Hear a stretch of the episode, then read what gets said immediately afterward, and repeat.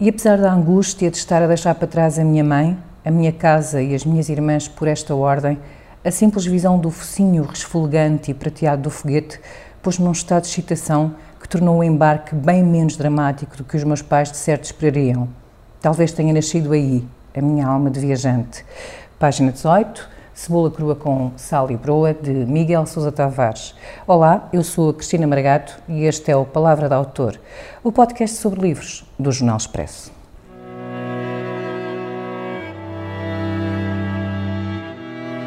Este episódio tem o apoio da TAP Air Portugal. Dê asas ao seu negócio e ganhe dinheiro enquanto voa. Adira já ao programa da TAP para empresas em tapcorporate.com. Miguel Sousa Tavares, bem-vindo ao Palavra de Autor.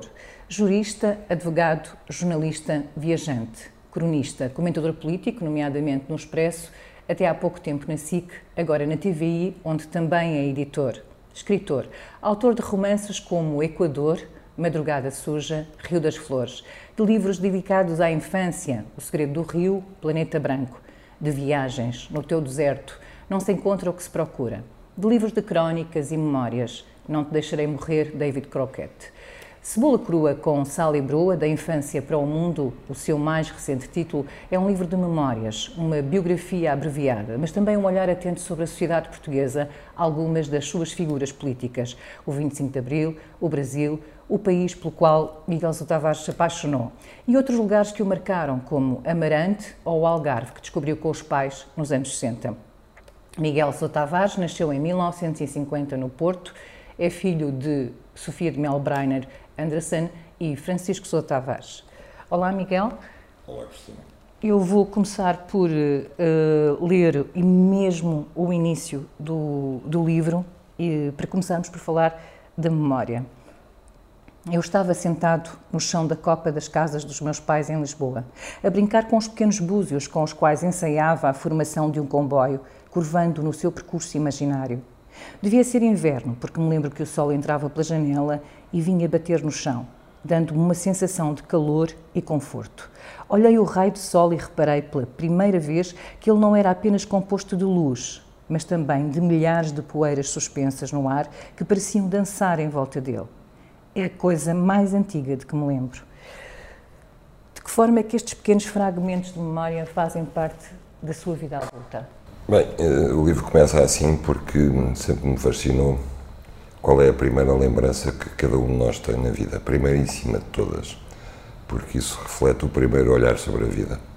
E como eu acho que a memória é feita de olhares, sobretudo, eh, este livro, aliás, teve para ter um título à roda do olhar, eh, eu resolvi começar por aí. Qual era a primeira coisa de que eu me lembrava? E eu sempre soube que a primeira coisa que me lembrava era essa, essa imagem.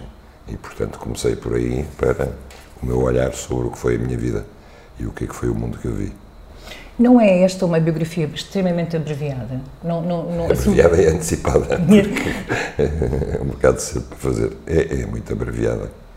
Uh, se calhar deveria ter, ter esperado mais, ou ter escrito mais, ou ter hum, divagado mais, ou viajado mais ao longo dela, mas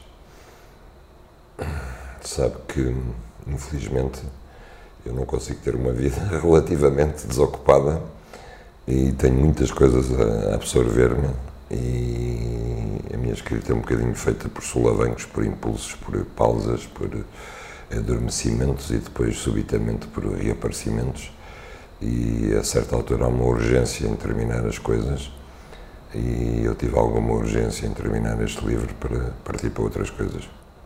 E há uma razão para essa urgência? Quer falar sobre ela? Não, era uma urgência profissional e pessoal e e eu tinha um timing para, para acabar isto e, e, quis cumprir esse timing porque já tinha sido adiado várias vezes e estava na hora de, de, de acabar e seguir em frente, seguir para outras coisas. Logo neste capítulo diz que é fácil darmos conta de que muito do que nos viria a marcar a vida toda começou muito cedo e às vezes sem darmos por isso e sem o termos associado a qualquer coisa que nos despertou na infância. Quando é que se, quando é que se percebeu que esta que a infância tinha um papel tão determinante na sua vida? Desde sempre. E eu acho que mesmo na própria infância eu achei que, que aquilo era uma espécie de tempo de construção. de tempo de transição para o que poderia vir a seguir.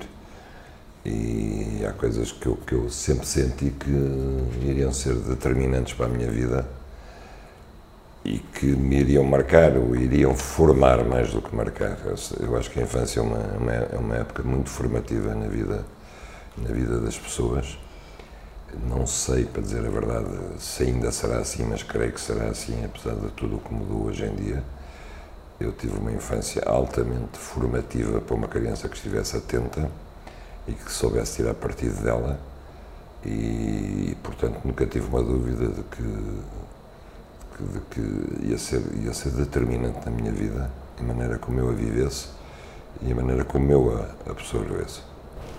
Uma das primeiras passagens aqui do livro fala exatamente de que facilmente ultrapassou o medo e passou uh, o medo de partir, deixar os seus pais, deixar a sua família, apanhar um comboio.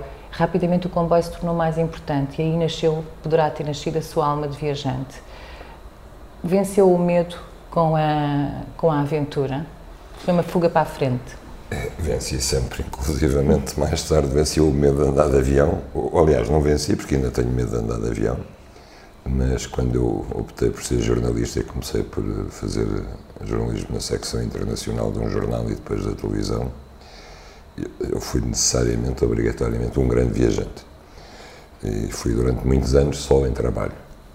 E isso fez-me apanhar aviões em todos os lugares do mundo e às vezes em circunstâncias complicadas.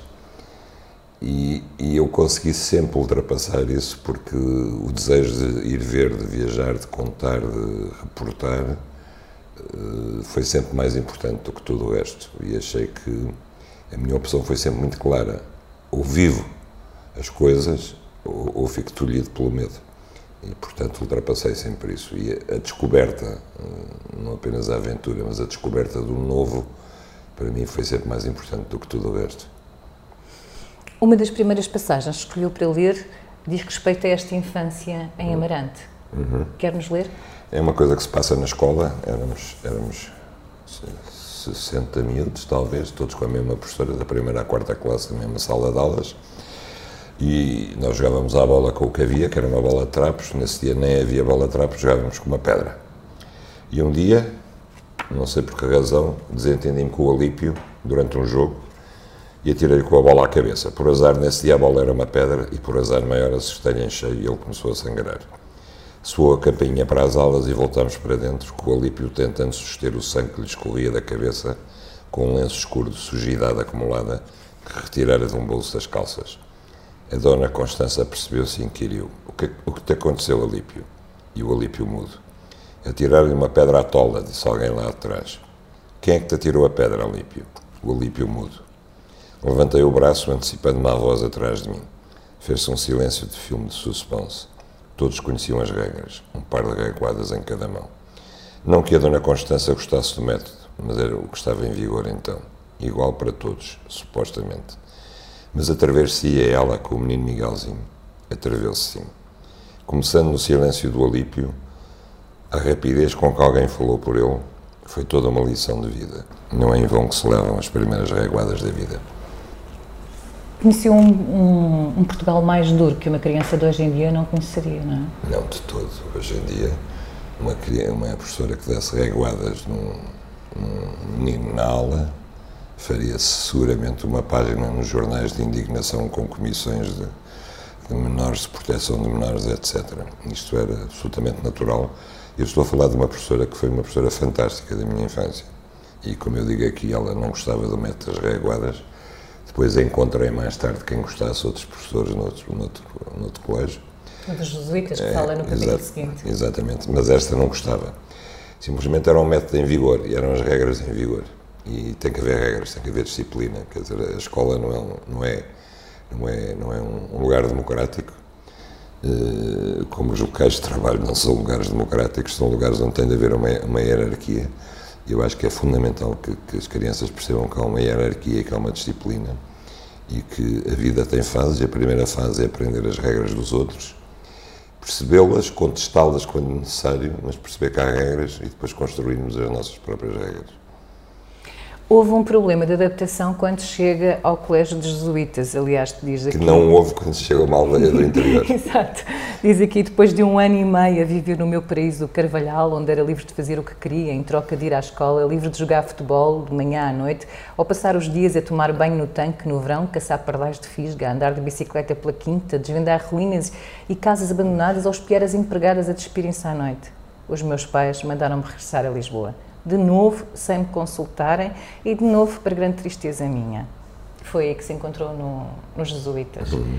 E aí foi aí que percebeu uh, a importância da liberdade. Foi, foi, foi como descer da luz para as trevas, de repente. Foi como se me tivessem enfiado num convento, numa prisão domiciliária. Não que eu não gostasse, de, enfim, de regressar àquilo que era a minha família, no fundo, mas eh, de facto foi, foi passada a liberdade para a prisão, quase aqui, aliás, tem uma passagem engraçada. A sua percepção das mulheres não, foi, não ficou um bocadinho inquinada com esta professora de que fala aqui, a Dona Alice, uh, que a descreve até de quase de uma forma um bocadinho, não sei se é machista, mas pelo menos não é muito feminista, quando diz que ela que é uma, é uma professora que, o, que inventa uma maneira de ganhar dinheiro e que lhe dá explicações e que, e que dizia, vivia sozinha e rodeada de gatos um bicho que fiquei a testar desde então e cuja presença doméstica passei a associar, se calhar injustamente, às mulheres que viviam sozinhas com óbvias frustrações emocionais e sexuais. Claro que a Dona Alice não dava explicações algumas, mandava-nos fazer trabalhos enquanto se passeava pela casa vestida unicamente de negligé. Eu vou saltar um bocadinho e vou dizer, eu não tinha ainda idade para perceber que o problema da Dona Alice, a sua antipatia, o seu desequilíbrio, a motivação para as suas explicações caseiras, seminua, era apenas um, falta de homem. Miguel, é machismo. Acha que isso é machismo? Eu estou-lhe a perguntar assim. Eu acho que não é machismo, mas não. eu acho que é uma pura e simples constatação, constatação dos factos e observação psicológica de um personagem. Eu podia fazer isso em relação a um homem com outros dados de análise. Por exemplo, eu já vivi debaixo de um homem que vivia sozinho com um Doberman e eu também tirei as minhas conclusões que aquilo era um ser antissocial que não conseguia ter uma relação normal com mulher alguma, nem sequer com os vizinhos e que era um óbvio caso de, de, de, de associabilidade e solidão mal resolvida. Quer dizer, isso aí são dados de facto. Uh, ao contrário do que o politicamente correto diz, uh, não há só mulher, homens com falta de mulher, há mulheres com falta de homens, e não há só homens que assediam mulheres, há mulheres que assediam homens. Believe me. No, no mundo há de tudo, não é? O, depois o Miguel uh, fala sobre, passa, isto, é uma, isto é, tem uma, uma, uma ordem bastante cronológica e, e fala da sua, sua entrada na vida adulta, do casamento, do jornalismo. Quando é que percebeu que o jornalismo era de facto a, a profissão que queria? Muito, já... muito cedo, muito, muito, muito cedo. Muito cedo. Eu, eu, eu creio que não conto aí acho que não conto no livro. Não, no livro não fala sobre isso. Não conto, mas eu, eu fazia reportagens sozinho em casa, imaginárias, com uma máquina fotográfica que já não funcionava da minha mãe muito velha. Fingia que fotografava o que se passava em casa e fazia relatos imaginários sobre os acontecimentos. A minha mãe começou a escrever às 5 da tarde, no escritório. Meu pai chegou às tantas, tocaram a campinha às não sei quantas e até fabriquei um cartão meu de enviado especial do Paris Matos, que era uma revista que entrava lá em casa com uma fotografia minha. Eu devia ter 12 anos, por aí, e o meu sonho era ser enviado especial. Eh, trabalhar para uma revista, ser enviado especial. Fotografar e contar histórias. E, e de facto eu tinha a ambição de ser jornalista e na minha cabeça o jornalista era aquele que contava histórias e até hoje eu continuo a acreditar nisso. O jornalista é um contador de histórias. Teve alguém, houve alguma figura? Não, não tive influência nenhuma. nenhuma. Um dia, muito mais tarde, eu devia ter uns 16 anos, veio um jornalista americano da Time Magazine na casa dos meus pais e eu disse-lhe, contei-lhe o meu sonho, eu queria ser jornalista, não há nenhum curso de jornalismo em Portugal, o que é que eu devo fazer? E ele disse-me, estuda Economia ou estuda Direito, e depois logo verás. E eu fui, fui estudar Direito, também pensei estudar Economia, fui estudar Direito, muito baseado naquilo que ele me disse. A pensar já no jornalismo? Pensar já no jornalismo. Os seus pais não tinham nenhum, nenhum amigo jornalista? Tinham vários. Tinham vários? Tinham vários amigos jornalistas. E frequentavam a casa? E tinham vários eh, jornalistas estrangeiros que vinham lá a casa porque vinham fazer relatos da situação política em Portugal e como eles pertenciam os dois à oposição, vinham frequentemente lá a casa. Eu conheci o Maurício Vergi do Monde, por exemplo, conheci o João Daniel do Novela Observatório, etc. Conheci vários espanhóis, brasileiros, americanos, etc. Várias pessoas que vinham lá a casa. E eu ficava fascinado, para mim, aqueles eram deuses, eram verdadeiramente, eu via-os como cavaleiros andantes da verdade e das histórias que corriam o mundo inteiro. Quando o Guterres o convida para ir para a RTP, na altura o Miguel eh, recusa, penso que estou, estou, a falar corretamente, o, o Miguel recusa e diz que, que, faz o que gosta, que escreve. Uh, que... escrevo e leio, que são as três coisas que eu mais Exato. Uh, e eu pergunto-lhe, por causa desse sonho, dessa vontade tão, tão, tão antiga de ser jornalista, nunca chegou um momento em que disse que o jornalismo já, já chega de jornalismo, o jornalismo desiludiu-me, o caminho que o jornalismo está a tomar não me interessa. Bem, eu, é curioso fazer-me essa pergunta agora, porque eu acabo de regressar ao jornalismo, depois de 10 anos de ausência na, na TVI, que, que estive estes anos apenas como comentador, que eu não considero ser jornalista, e como colunista no Expresso, tendo opinião opinião é importante na imprensa hoje em dia, mas não é jornalismo. E neste momento eu voltei para fazer jornalismo ativo. Portanto, isso quer dizer que, que tinha saudades e que, por muitas desilusões que o jornalismo me tenha dado, não a mim pessoalmente, mas enquanto consumidor de, de informação, eu não desisti eh, de, de, tentar fazer jornalismo, não desisti da, da esperança que tenho no jornalismo e acho que o jornalismo nunca foi talvez tão importante como agora, em que vivemos num, num, num momento trágico, em que cada vez há mais gente que se afasta da informação como fonte de credibilidade para formar a sua opinião e ter as suas notícias e vai buscá-las às, às, redes sociais, onde sabe que estão notícias falsas e quer, e quer, e não se importa de saber que está a consumir notícias falsas. E que cada vez há mais gente que dispensa os jornalistas como mediadores entre os factos e, e, e, e as notícias. Não é? O papel do jornalista é o ser mediador, é o tal contador da história, e cada vez mais gente dispensa o jornalismo. Ainda ontem estava numa discussão de amigos e houve alguém que estávamos a discutir este tema que disse: Miguel, a notícia morreu. Morreu. A notícia, tal como nós conhecíamos, morreu. E eu disse: Não, a notícia não morreu pessoas continuam a procurar notícias, só que aquilo que as pessoas chamam de notícia hoje em dia é aquilo que elas querem ter e não é necessariamente notícia, ou não é notícia verdadeira. Eu costumo dizer uma coisa: nós vivemos num tempo em que nunca tantos souberam tão pouco sobre tantas coisas. Eles acham que sabem sobre tudo. E de facto eles estão informados sobre os títulos de uma quantidade de coisas, mas a substância das coisas eles não sabem. E como é que se combate? Porque eh, parece Essa que. é a pergunta do milhão de dólares. Né? Como é que se combate? Mas porque eu acho que a forma de combater é que eu aceitei o desafio da TVI, porque eu acho que, neste caso apenas a nível um jornal televisivo, eu acho que é possível tentar fazer não uma revolução nem uma coisa absolutamente diferente, mas uma coisa que dê às pessoas a sensação de que se eu vir este jornal, eu estou a ver aquilo que é fundamental para estar informado. E, é isso que eu vou tentar fazer, é isso que eu estou a tentar fazer.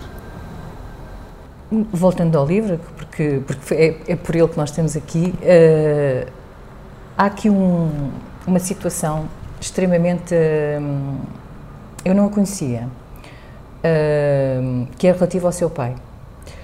Na verdade, o livro não é só uma biografia, porque para, uma, para uma, determinada geração que não viveu o 25 de Abril ou que era muito, muito nova naquela altura, o Miguel dá uma visão uh, muito pessoal, uh, muito opinativa, mas ao menos mas, mas também muito interessante, porque permite-nos ver o 25 de Abril ou o que se passou a seguir. Eu tive a sorte de viver muitas coisas né? Sim, por dentro. Exato. E uma delas foi o facto do seu pai uh, estar ao lado do Salgueiro Maia, uhum. que conta aqui. Quer-nos contar mais do que aquilo que lá estava, do, porque isto é apenas um parágrafo, porque diz. Uh, quem guiou a coluna de Salgueiro Maia, Salgueiro Maia para ir cercar o quartel do Carmo às primeiras horas da manhã do 25 de Abril e quem depois subiu à guarita de Sentinela para, a pedido daquele capitão, suster estrategicamente a multidão que se juntara foi o meu pai. E ainda os dados não estavam jogados então. Era preciso arriscar. E ele nem hesitou.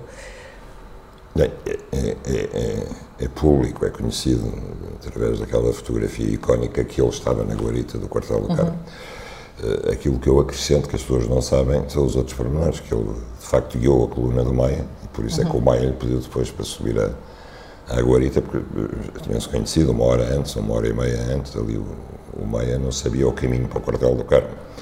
E além do Maia havia outro capitão, cujo nome eu agora não me lembro, que, que ele pediu ao meu pai para o ir buscar também, para o guiar para lá. E, e portanto, de facto, ele foi uma espécie de cicerone da Revolução, é? funcionou como tal.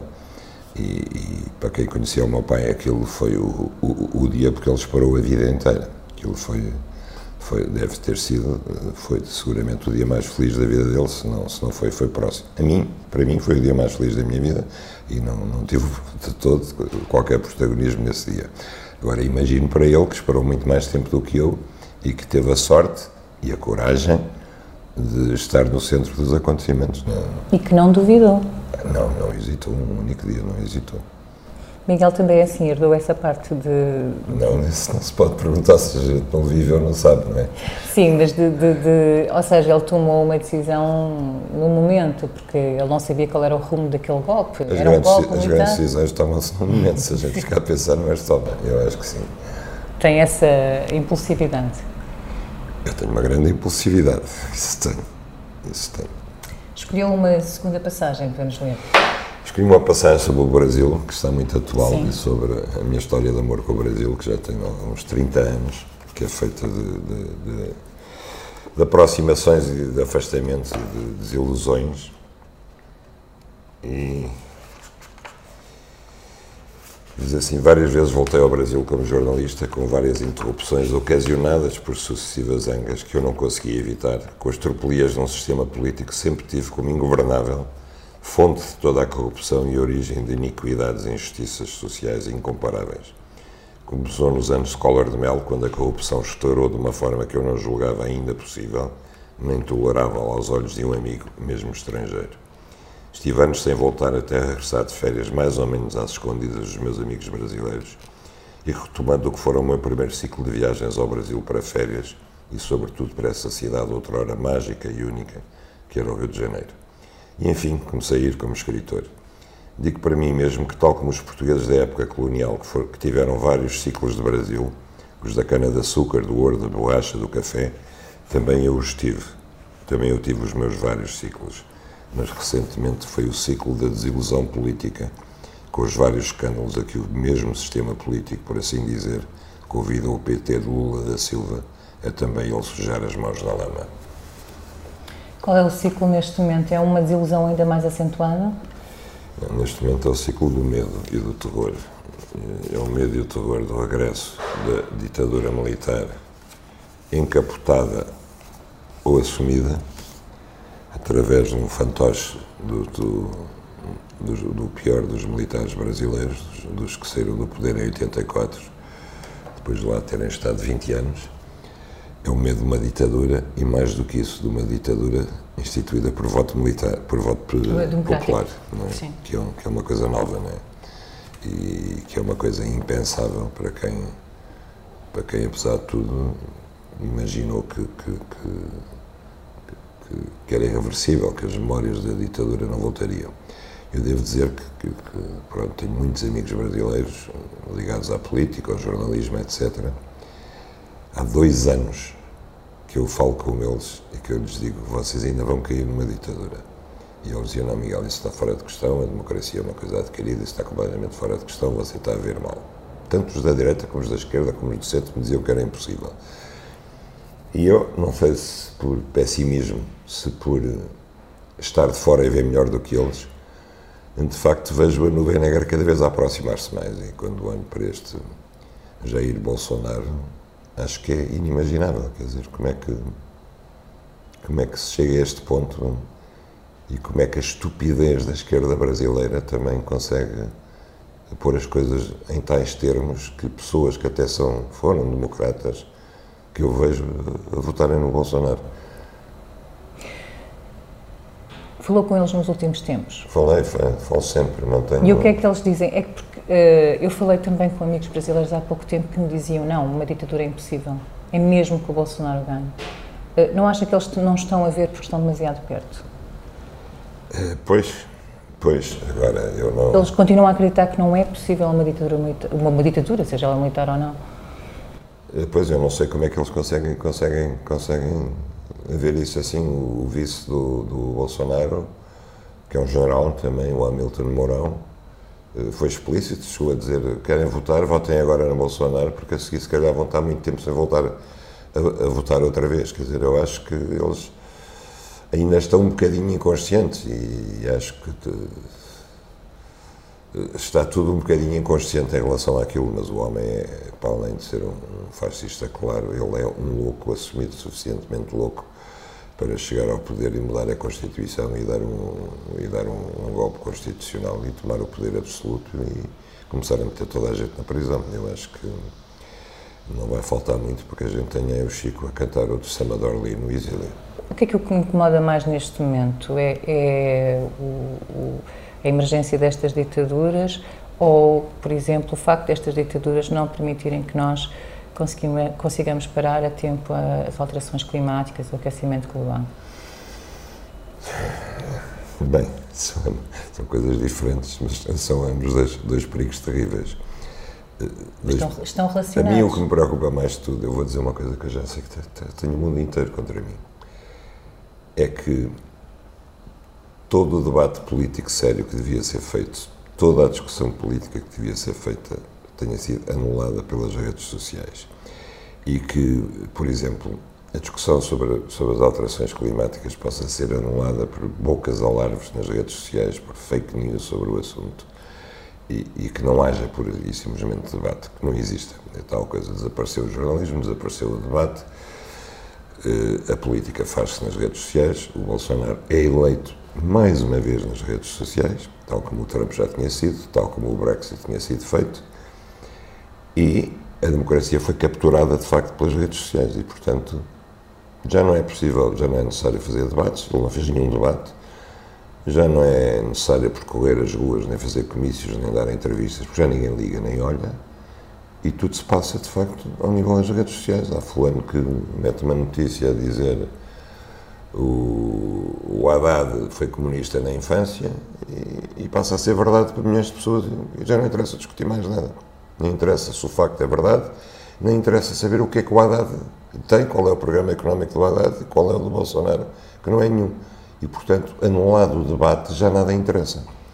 E quando o Trump vai ao Twitter e diz as alterações climáticas é um baguete, é uma mentira inventada pelos comunistas, os seguidores do Trump espalham aquilo e acreditam e pronto, acabou-se. Acabou, pura e simplesmente. E eu não sei se isto não é. Não sei o que é que vai acontecer, mas daqui a 100 anos, quem olhar para isto vai, vai, vai dizer a civilização ocidental suicidou-se através de um sistema que inventaram em que a verdade passou a ser deturpada por uma rede chamada Facebook, chamada Instagram, chamada não sei quê, em que as pessoas, em vez da busca da verdade, e em vez do debate de ideias, preferiram alimentar-se de mentiras e de falsidades instantâneas. Pronto. Portanto, acha que o Facebook está mesmo na origem da tragédia? Eu acho que as redes sociais, com, com a sua facilidade de, de, primeiro, de transmitir às pessoas aquilo que elas acham que é informação e conhecimento e não é, e com a, com a facilidade de divulgar falsidades instantâneas que arrumam qualquer debate, qualquer contraditório e que se transformam em foros de ódio absoluto, em que não se discute ideias, apenas se insulta livremente, anularam a democracia. A democracia é o, é, é o debate, é a troca de ideias feita livremente, em que se trocam argumentos livremente, de forma civilizada e de forma fundamentada. Isso desapareceu, porque porque nas redes sociais não há debate, há, há, há insultos, e as pessoas, inclusive, são, são bloqueadas a quantidade de brasileiros que eu tenho ouvido contarem que eh, ele diz, eu vou votar no Haddad, e a família que vota no Bolsonaro bloqueou das redes sociais. Pais, irmãos, filhos, tias, primos, é impressionante, amigos de longa data. É inacreditável, isto é uma coisa inconcebível, quer dizer, está a atingir um nível de paranoia, não é? Portanto, os, os, tempos podem ser mais negros do que aquilo que foram durante a Guerra Fria e, que, e, o, o receio de um, de um... São muito mais, nós estamos a assistir a pogromos nas redes sociais, verdadeiros pogromos, quer dizer, isto faz lembrar uh, o princípio da Alemanha nazi, da Polónia, quando os judeus eram denunciados, quando os vizinhos denunciavam os judeus, tudo, quer dizer, o, o Brasil hoje em dia vive, votou-se com o medo e com o ódio, que é uma coisa terrível, não é? Como é que Portugal, no meio disto tudo. Uh, Tem sobrevivido? Sim, um bocadinho à margem disto tudo. Eu sei que já escreveu sobre isto, aliás. Já escrevi, já escrevi. Eu acho que nós temos resistido ao populismo por três razões. Não temos imigrantes, os que temos hoje do cartão Visa Gold, não, é? não temos mais nada, e turistas que vão e vêm e dão dinheiro a ganhar a toda a gente. Porque o Marcelo eh, derrotou o populismo de forma muito inteligente, chamou assim o populismo e, portanto, integrou na democracia em vez do populismo ser antidemocrático, ele chamou assim o populismo, com o estilo Marcelfi de governação, como ele chama. E em terceiro lugar, porque nós temos fugido às, às, às, às questões, temos adiado as questões que, que, é preciso fazer. Eh, não temos feito, de facto, a reforma do Estado, temos vivido num, num nimbo maravilhoso, suspenso, enquanto o pau vai e vem, temos folgado as costas à conta de juros baixos, de, de, da retoma nos países que nos são mais próximos eh, comercialmente, etc. E, portanto, nós estamos aqui encolhidos a ver passar as coisas. E acha que podemos escapar? Porque podemos escapar a algumas coisas, não a todas. Já as alterações climáticas já não estamos a escapar. Poderíamos, sim, sim, poderíamos escapar sim, quanto muito não, às ditaduras, sim, não é? sim, não vamos escapar. Não, é? não, vamos, por exemplo, as alterações climáticas é um bom exemplo. Nós, aconteceu o que aconteceu em matéria de fogos no ano passado, Toda a gente sabe que o problema estrutural está na composição da floresta portuguesa. Somos o terceiro país mundial com mais eucaliptos. Não é, não é em função da superfície, é em absoluto. Somos o terceiro país com mais eucaliptos e nós continuamos a povoar alegremente o país de eucaliptos. E, portanto, nós aí é uma das reformas que devíamos fazer, não fazemos. E, portanto, estamos de braços cruzados à espera que venha a catástrofe e acha, achamos que se resolve mais coisas dando mais dinheiro para os bombeiros, mais cargos para os bombeiros, contratando mais aviões para combater os fogos, etc. Ou seja, estamos sempre a tratar da aspirina e nunca da causa da doença. A última passagem que escolheu do livro diz respeito... Diz respeito à minha infância no Algarve. Sim. Com, quando eu saía para a pesca à lula com o meu amigo pescador, que ainda está vivo. E que ainda é seu amigo Sim. forçosamente. Um tipo sai aos 11 anos para pescar o lá à noite com o outro, só pode ficar amigo a vida toda. Não há nenhuma razão que os possa separar. Diz assim: mais do que tudo o resto, as memórias mais preciosas que eu guardo desses meus jovens anos de Algarve e do Zé Afonso são as das noites inteiras passadas no seu barco a ramos à pesca da lula ao candeio. Ao fim da tarde ele aparecia no seu bote das grutas, o Senhora do Mar, geralmente à vela, pois íamos entrar umas milhas mar adentro, e recolhia-me na praia. Íamos para o largo, até onde ele pressentia que podia haver lulas, e quando o sol começava a pôr-se, acendíamos o candeio, dois candeeiros a petróleo Petromax, de cujo cheiro, que tanto se acham enjoativo, até hoje guardo uma imensa nostalgia. O Petromax cumpriu uma tripla função. Aquecia-nos do frio intenso que fazia numa pequena embarcação descoberta em mar aberto e de noite, mesmo em julho ou agosto, alumiava a escuridão da noite, exceto daquelas noites mágicas de luar, em que a espuma das ondas tinha reflexo de prata e tudo ficava quieto em redor, apenas dois homens a bordo de uma embarcação de 4 metros de comprimento, unidos pelo esplendor da lua sobre o mar, numa solidão partilhada de amigos, e finalmente a sua função principal atraía as lulas lá do fundo, mais para a superfície, mesmo assim nunca acima das 50 ou 60 braças. É um mundo que está a desaparecer? É um... A pesca ao candeiro, infelizmente, já é muito pouca. Sim. Muito pouca. E eu vou-lhe vou dizer, por acaso não saber, quando a gente compra lulas, hoje em dia são quase todas congeladas, né? mesmo as que não são congeladas, as, as grandes lulas são as que vêm do candeio. São as lulas que foram pescadas lá, lá mesmo no fundo. São aquelas que são maravilhosas. Esse, esse espaço de silêncio também está a desaparecer. Eu estou-me a lembrar disto porque nós estamos aqui e estamos a ouvir sempre de fundo, constantemente, as obras. Nós vivemos sempre imersos no ruído. Isso também desapareceu, não é? Sim, desde que vivo na cidade tem sempre barulho, ou por cima ou por baixo, de todo lado. E sempre o barulho das obras nestes últimos anos. É, Lisboa, Lisboa está sempre em obras, não é? O Algarve também está sempre em obras. Eu até costumo perguntar quando é que o Algarve está acabado. Exato. Quando é que estamos nunca, aqui? nunca está acabado.